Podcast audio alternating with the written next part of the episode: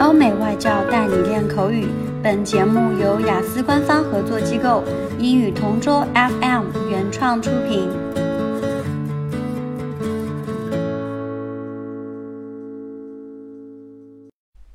Describe a person you wanted to be similar to when you were growing up.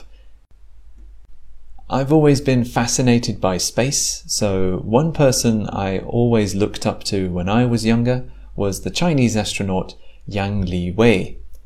Yang Li Wei was the first Chinese astronaut into space, and I remember watching it live on TV in October 2003.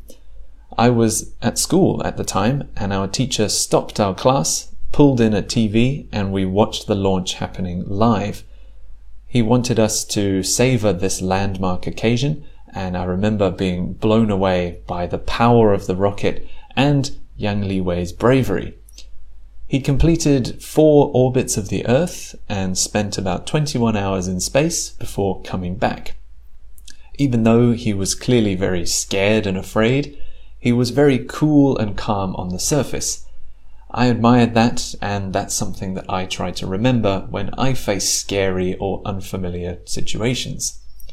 He was also very intelligent. He was the top candidate to go into space and scientists were looking forward to hearing his feedback and his insights when he returned.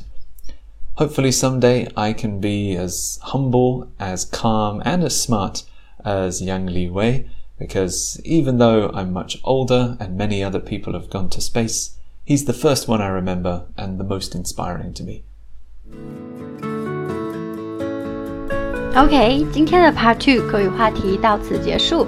想要免费获取五到八月雅思口语完整题库和口语素材的小伙伴，可以关注我们微信公众号“英语同桌”，回复关键词“口语题库”就可以啦。